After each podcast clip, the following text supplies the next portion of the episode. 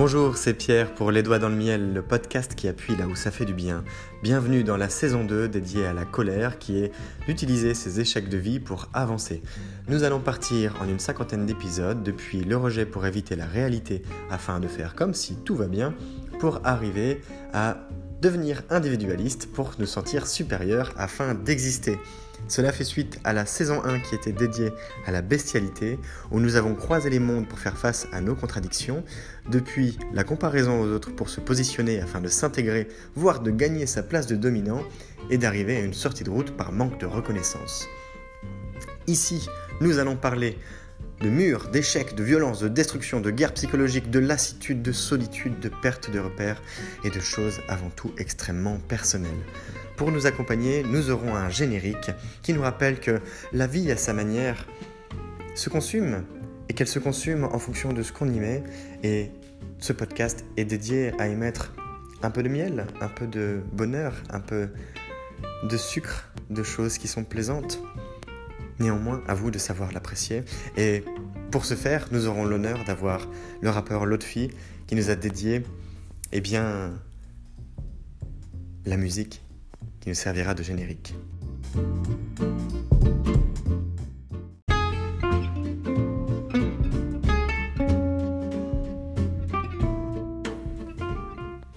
C'est un petit peu chiant d'être euh, en période de repli sur soi, puisqu'au bout d'un moment, on finit vraiment seul quand même. C'est un constat qui est fait de manière relativement amère. Je dis relativement parce que c'est un constat qui n'est pas nécessairement triste. Quand on se replie sur soi, des fois ça fait du bien. Ça fait même beaucoup de bien. Contrairement à ce qu'on pourrait penser quand on voit quelqu'un de seul. Alors, non, je ne vais pas rentrer dans trop de détails à ce moment-là, mais quand on voit quelqu'un qui est seul, on se dit waouh, il n'a pas de chance, il est triste, euh, waouh, il est, il est pas comme nous, nous on est plusieurs, on s'amuse bien, c'est chouette, c'est la belle vie, on fait la fête, viens, on l'invite à danser, je sais pas, et non, il veut toujours pas. Bon. Eh ben oui, des fois, être euh, seul, ce qui est un peu différent de se replier sur soi, mais seul sur le plan psychologique, construire une certaine forme de solitude, peut permettre de faire le point. Ça peut permettre de se sentir mieux. Ça peut permettre de se détacher émotionnellement, sentimentalement, même physiquement, de tout un tas de choses qui d'habitude ne nous font pas du bien, qui nous font même peut-être du mal. Et nous en arrivons à cet épisode 94 dans la phase d'individualisme au service d'un sentiment de supériorité, toujours dans cette fin de quête de colère qui est d'utiliser ses échecs de vie pour avancer, nous arrivons à, attention roulement de tambour, à l'éloignement comme méthode repoussoire. Eh oui, surtout, ne vous approchez pas de moi. En fait, c'est assez cocasse parce qu'il vient de me traverser une image en tête où j'ai imaginé, vous savez comme on est en pleine période de Covid, en ce doux mois de juillet, j'ai imaginé quelqu'un avec euh, tout plein de boudins d'air gonflés autour de lui pour respecter des mesures de distanciation sociale d'environ un mètre. Et c'est exactement la même chose avec cette histoire d'éloignement comme méthode repoussoire. L'objectif est de ne pas être proche des autres. Pas être proche sur le plan physique, ça c'est une chose, mais surtout pas être proche sur le plan émotionnel. Déjà qu'on galère à avoir un peu de stabilité sur le plan émotionnel quand on a fait face à un échec, il serait temps de pouvoir le digérer tranquillou dans notre coin et que personne ne vienne faire de vagues. Moi, quand je navigue, j'ai envie que ce soit tranquille, pas ait la tempête. Et s'il y a un grain à l'horizon, et ce grain peut être une personne que l'on a senti comme ça, eh bien je veux pas qu'elle se rapproche de moi. Donc je change littéralement de cap. Je ne me rapproche pas de trop près. Je m'éloigne. Et cet éloignement est une méthode repoussoire. Alors, c'est intéressant parce que il y a tellement de manières de s'éloigner des uns et des autres. On peut même s'éloigner de soi tout en étant euh, dans sa tête. Et je ne parle pas de méditation, même si ça pourrait être euh, une méthode intéressante. Je ne l'ai pas testé personnellement. On pourrait faire même appel à Bernard Werber qui aurait son mot à dire en pensant au Thanatonaute et à la manière d'explorer le monde de l'imaginaire en se dépossédant de notre enveloppe corporelle. Mais c'est une... C'est encore un, autre sujet. J'avais parlé à un moment dans la partie 1, dans les 50 premiers épisodes, de notre rapport à l'autorité, de frontières, d'expérience, de pouvoir, eh bien, on, s'y retrouve encore. Et oui, l'éloignement comme méthode repoussoire, elle se traduit sur le plan intellectuel, dans la réflexion, sur le plan émotionnel, sur le plan des émotions, elle se traduit également en termes d'attitude, tout ça combiné fait que nous déployons les forces que nous avons en nous pour ne pas être proche des gens. C'est quand même dingue. Nous, humains, êtres sociaux, êtres sociaux ultimes, nous sommes des sapiens sapiens. Alors si on n'est pas les rois de la contradiction du monde, on est les rois de rien du tout dans ce cas-là. Mais on est des champions en plus on est capable de s'éloigner des autres pour atteindre un seuil d'exclusion sociale à la limite du raisonnable, à la limite de, du non-retour. D'ailleurs, il y en a qui poussent jusqu'à ce vice. Ce n'est pas notre objectif à travers ce podcast. Ici, on parle plutôt d'un grand virage, on va dire. Et ce grand virage, il se voit aussi bien chez des gens qui grandissent, chez des employés d'entreprise, chez des entrepreneurs, chez des chefs d'entreprise, de tout milieu, agricole, bancaire, industriel, automobile, etc., etc. Quand ça va pas, on se replie sur soi et on s'éloigne. C'est une manière de repousser les autres. Et c'est à la fois un choix et un non-choix. C'est-à-dire qu'on peut être conscient de vouloir l'absence des autres dans son environnement. On peut le, le, faire en disant clairement, écoute, je ne veux pas de toi, avec des mots qui sont appropriés à la situation bien sûr, mais également juste en adoptant un comportement fermé, en faisant comprendre que. Et faire comprendre que, euh, ben, faut que ce soit compris en face. Bon, en l'occurrence, ça doit marcher puisque c'est une réponse aussi préprogrammée qui est liée à il y a deux épisodes, numéro 92, à une isolation, à une solitude psychologique. C'est ce qu'on veut, c'est ce qu'on cherche. C'est ce qu'on cherche pour se reconstruire. C'est basique en fait. C'est comme dans une grande salle de jeu où vous avez des jouets en bordel de tous les côtés. Vous rangez, mais vous ne rangez pas forcément tout un par un dans les bonnes cases, etc. Peut-être que d'abord vous faites un gros tas, ou alors vous mettez tout sur les côtés. Au moins ça vous fait de la place au milieu, vous avez de quoi circuler. Et puis ensuite vous faites des tris. Vous remettez dans les cases, vous jetez à la poubelle, etc. Mais à un moment, il vous faut de l'espace. Et eh bien c'est un peu la même image. On s'éloigne des autres comme une méthode repoussoire de telle sorte qu'on puisse se sentir respirer. Je suis sûr que ça vous est déjà arrivé si vous êtes en couple depuis pas mal de temps. Plus probablement que si vous êtes en couple depuis pas très longtemps. Il y a des moments où vous avez des enfants. Il y a des moments où vous vous dites mais bordel, j'aimerais j'aurais besoin d'un peu de temps pour moi quoi. Ah oui, mais vous vivez en couple, c'est un peu délicat. Alors, je sais bien qu'il y a toutes sortes de situations de couple, mais Parfois, peut-être qu'un peu d'espace vital vous ferait du bien, c'est vrai. C'est bien d'en parler dans ce cas-là. Ne vous éloignez pas comme méthode repoussoire. Le dialogue est important dans ces conditions. Là, on est en train de parler d'un comportement de solitaire. Alors si vous le faites dans votre couple ou par rapport à vos enfants, remettez-vous en question très vite. Ou par rapport à une entreprise qui se monte. Si vous êtes entrepreneur ou entrepreneuse, n'adoptez pas une attitude d'éloignement comme méthode repoussoire. dites bien à vos équipes comment vous fonctionnez. C'est de la communication. La communication, quand il s'agit de fonctionner avec les autres, c'est de la collaboration, c'est de la coordination, c'est de la co-construction. Et vous n'êtes pas seul. Là, ce dont on parle, c'est dans le cas où vous êtes seul. Et encore, c'est contradictoire. Dans le sens où... Là, on parle de quelque chose de très personnel. On parle de... On parle... Enfin, je l'aborde sous l'angle d'un échec personnel. Au sens où euh, vous l'auriez vécu et ça affecte les autres seulement par effet ricochet par rapport à vous. Et non pas comme un effet collaboratif. c'est-à-dire où ce n'est pas un échec de groupe. Mais faites attention à ça. En adoptant l'éloignement comme méthode repoussoire, ne vous isolez pas non plus. N'isolez pas les autres non plus. On peut isoler un groupe de personnes, c'est très facile.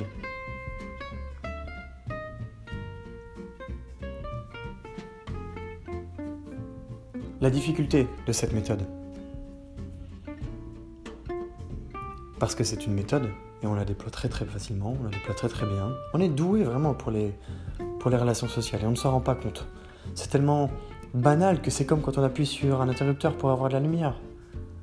C'est tellement banal que c'est comme avoir son permis depuis 10 ans et puis prendre la voiture parce qu'on a besoin d'aller acheter une baguette de pain. C'est comme faire un tour de vélo parce qu'on habite sur la côte.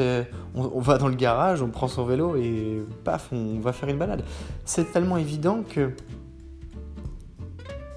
on l'emploie même malgré nous et qu'on déploie tout un tas de stratagèmes et de tactiques pour accomplir les buts que l'on se fixe parfois inconsciemment, comme celui-ci, tu peux d'ailleurs être tout à fait conscient, qu'on oublie de mettre des limites. Et là, la sortie de route, elle nous gâte à nouveau. Pas de la même façon, pas aussi violemment, mais d'une manière qui fait qu'on se retrouve un peu plus seul. En fait, un peu plus seul encore, je veux dire, mais en fait, ça se voit aussi sur le plan physique. Je repense à un commentaire qu'a fait euh, Assaut d'effet, que je vous invite à suivre sur Instagram, sur euh, le fait que ça l'intéresse beaucoup tout ce qui va être euh, non-verbal. Mais observer quelqu'un, c'est fascinant. Sa gestuelle, son attitude, les mouvements de son corps, le balancement de ses membres, la tête, les bras, les jambes, l'ouverture des pieds, l'ouverture des mains, la position des doigts, le fait qu'elle se démange, que ça lui gratte, la taille des yeux, l'écarquillement des paupières, tous les mouvements du visage, Comment est-ce que vous vous grattez la côte à un moment? Comment est-ce que vous ne pliez qu'un bras Comment est-ce que vous vous grattez le nez en même temps que vous parlez? Comment est-ce que vous vous empêchez de parler quand vous mettez peut-être euh, la main entière devant la bouche ou bien l'index ou encore le petit doigt, ce qui est beaucoup plus rare mais qui peut arriver et qui traduit différentes manières de penser, de réfléchir à ce moment-là. Seulement, la difficulté de ces interactions, puisque ce sont des interactions, c'est bien un échange avec le monde extérieur, qu'il s'agit de saisir, mais ce sont bien des échanges. Ce sont des signaux. La difficulté est que pour interpréter tout ça, il faut être capable d'avoir une vision d'ensemble. Si vous prenez, je ne sais pas moi, un carré d'herbe dans un jardin, et que ce carré d'herbe, eh bien, il passe juste au-dessus d'une canalisation, avec des fuites, que c'est de l'eau qui passe dans cette canalisation. Eh bien, si vous prenez juste le carré d'herbe qui est au-dessus, il sera peut-être très vert. Mais ce que vous ne verrez pas autour, ce sera le jardin en mauvaise santé, complètement défriché et brûlé par un soleil qui tabasse trop. En plein été, ça serait peut-être plus logique que d'avoir une belle pelouse, par exemple un beau gazon qui n'est pas euh, arrosé. Eh bien c'est la même chose. Il faut être capable de voir chaque parcelle du terrain sur le corps de quelqu'un mais il ne faut pas oublier que c'est le jardin et son environnement aussi qui comptent. il ne faut pas oublier de voir avec qui est en interaction cette personne. Quels sont les mini-gestes, les gestes, les micro-démangeaisons, la posture, l'attitude, les mots qui sont choisis, le champ sémantique, la tonalité et la dynamique, la personnalité de quelqu'un à ce moment-là. L'opportunité qui est considérée. Une personne peut avoir des mots très durs et faire des choses très douces. Une autre personne peut avoir des mots très doux et faire des choses très dures. C'est pour ça que c'est aussi difficile de prédire le comportement d'une personne. Et c'est pour ça que la plupart du temps, les gens se plantent, même quand ce sont des pros. Parce que c'est hyper complexe. Et c'est aussi pour ça que l'intelligence artificielle, quand il s'agit de faire de l'imagerie et de la reconnaissance faciale, la reconnaissance de posture, c'est aussi pour ça que l'intelligence artificielle est si balèze, parce que en termes d'analyse et de restitution, elle est plus forte que nous. Elle n'est pas aussi forte en termes de puissance de calcul que le cerveau humain, mais en termes de retranscription, oui. Pas être scanné par une intelligence artificielle qui analyse en chaque point notre visage, notre, notre, corps, la tonalité de nos mots, les champs sémantiques qu'on emploie, donc les, les, termes et, et, tout ce qui s'ensuit, elle est capable de prédire avec beaucoup plus de justesse ce qui va en résulter. Même si elle se plante. C'est juste une question d'approximation. À quel point je suis tolérant sur ma façon de me tromper. C'est aussi ça qui peut être un peu de très, beaucoup, énormément dangereux.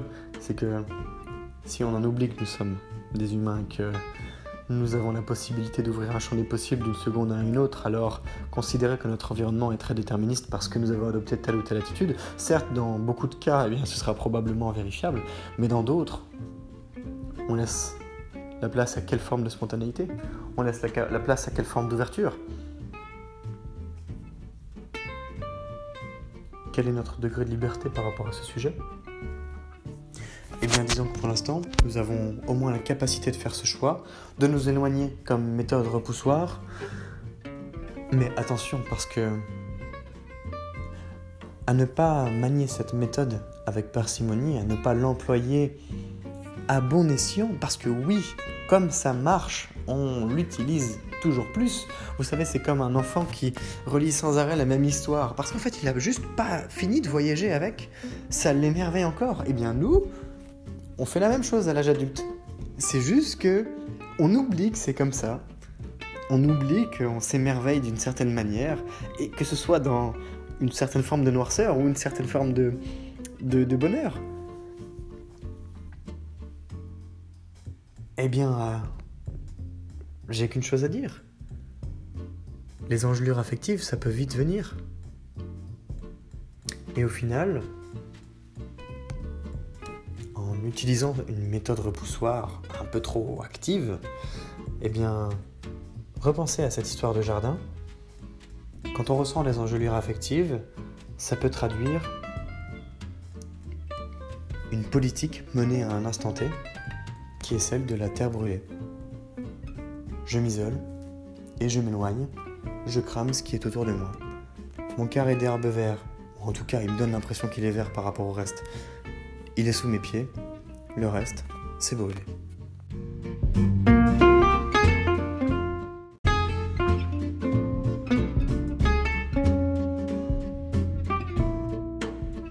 Je vous invite à partager les idées qui vous sont venues pendant l'écoute de ce nouvel épisode du podcast Les Doigts dans le Miel. Vous pouvez le faire directement depuis l'application Encore que j'utilise pour produire le podcast, de telle sorte que vous me laissiez un message vocal à inclure dans un prochain épisode à la manière eh d'une discussion, d'un moment que l'on peut partager auprès de la communauté pour échanger nos idées et co-construire les doigts dans le miel. C'est tout l'intérêt, comme l'ont fait Sophie, Raissa ou encore Khaled. Je vous invite également à liker, commenter partager la page Les Doigts dans le Miel sur le compte Instagram pour agrandir la communauté, faire s'émanciper notre groupe qui se construit déjà et pourquoi pas toucher des personnes qui en auraient besoin. Je vous remercie également de vos messages de soutien qui aident à faire progresser le podcast, qui contribuent à sa co-construction tout naturellement et au partage d'idées qui peuvent être, eh bien, parfois révolutionnaires. C'est Pierre, Les Doigts dans le Miel, le podcast qui appuie là où ça fait du bien. Je vous souhaite une belle journée.